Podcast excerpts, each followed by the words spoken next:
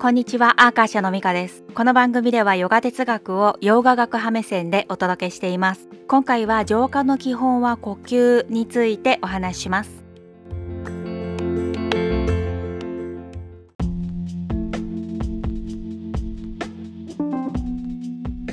前回ヨガ学派が捉えるヨガの練習はマインドの汚れである苦しみの種から育つ芽を摘むためにするんだよというお話をしました。その苦しみの種は簡単に言うと欲や執着拒絶や嫌悪みたいなことなんだけれどその大元は本質的な自分を理解していないことだと表現されててその本質的な自分を覆ってしまっているのが無知で本格的な呼吸法によって無知というベールが取り去られて内側の光が照らし出されるっていう風に言ってます。この光こそがその人の持つ潜在力であり可能性なんですね。での本格的な呼吸法っていうのは3つのポイントがあります。その1つ目は場所。長くて繊細な呼吸をするために息を吸う時にも吐く時にも喉に意識を向けるっていうのは中級者以上には前提として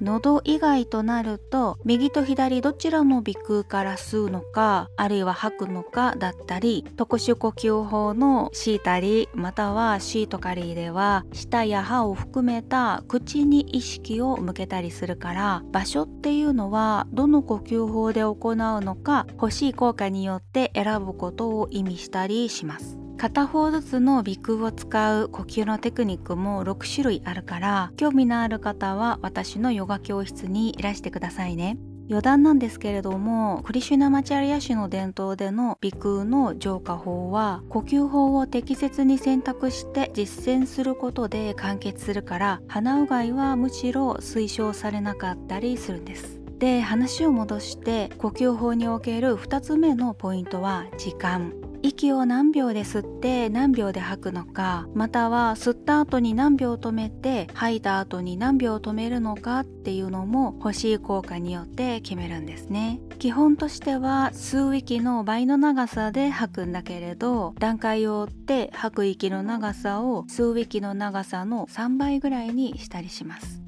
呼吸の保持についてはむやみに入れないで必ず段階を追って練習する必要があるから気をつけてください。そして呼吸法における3つ目のポイントは回数。これは1日に何回するのか？その1回には何呼吸するのか？みたいなことです。その時の数の数え方っていうのもねあってムードラーみたいな指の使い方をするんだけれどポッドキャストではねちょっと説明しにくいですね。でこの指の動きを使って回数を把握することも集中するためのテクニックだったりするんですよね。まとめると息を吸っていることや吐いていることを観察するだけじゃなくどの場所を使っているのかに意識を向けるし呼吸の長さも数えて管理しているし回数も数えているしでこのことってヨーガスートラにも示されてるんだけれどなかなか伝えられていない部分だなっていう風に感じてるんです。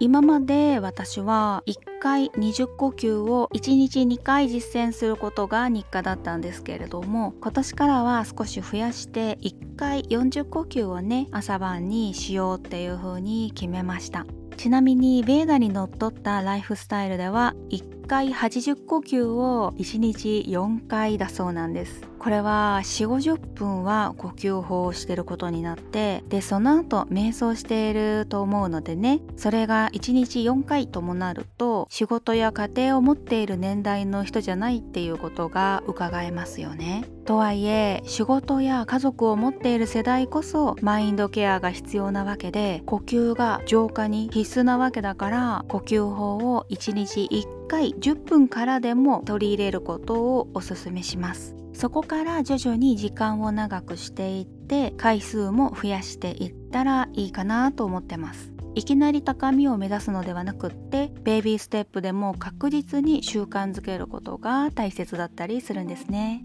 そんなわけで今回は潜在力を発揮するためには呼吸法だから少しずつ日々取り入れるんだけれどそんな浄化のための呼吸法での3つのポイント場所と長さと回数に意識を向けるというお話をしました。それではまた次回の配信でお会いしましょう。ミカでした。